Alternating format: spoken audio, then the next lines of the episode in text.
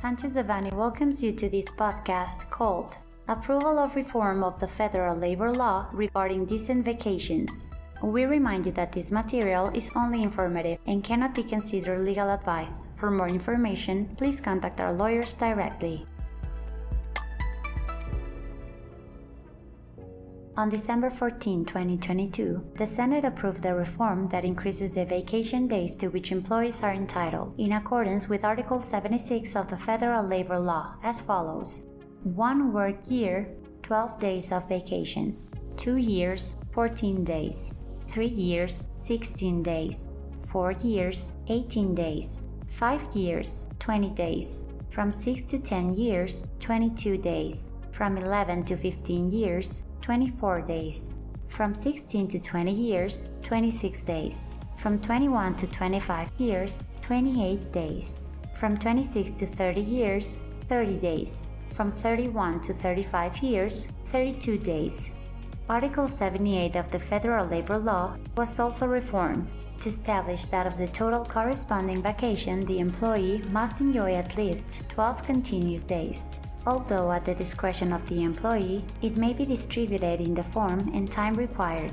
The reform will enter into force on January 1, 2023, or the day after its publication in the official Gazette of the Federation, noting that as of December 20, said publication is still pending. The modifications to the federal labor law will be applicable to individual or collective labor contracts in force if the reform is more favorable to the rights of employees.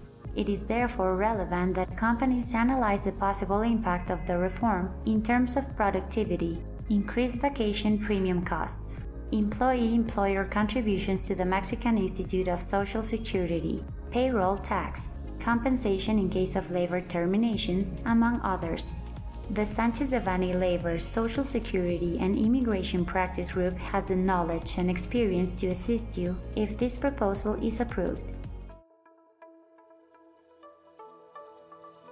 This content was prepared by Alfredo Kupfer Dominguez, Fermín Lecumberri Cano, Francisco Garcia Lerma, and Sebastián Rosales Ortega, members of the Labor, Social Security, and Immigration Practice Group.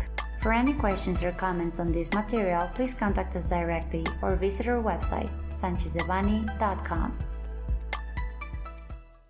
Unless otherwise specified, users of this podcast may save and use the information contained here only for educational, personal, and non commercial purposes. Therefore, its reproduction for any other medium is prohibited, including but not limited to copying, retransmitting, or editing without prior permission of Sanchez Devanny Eseverri,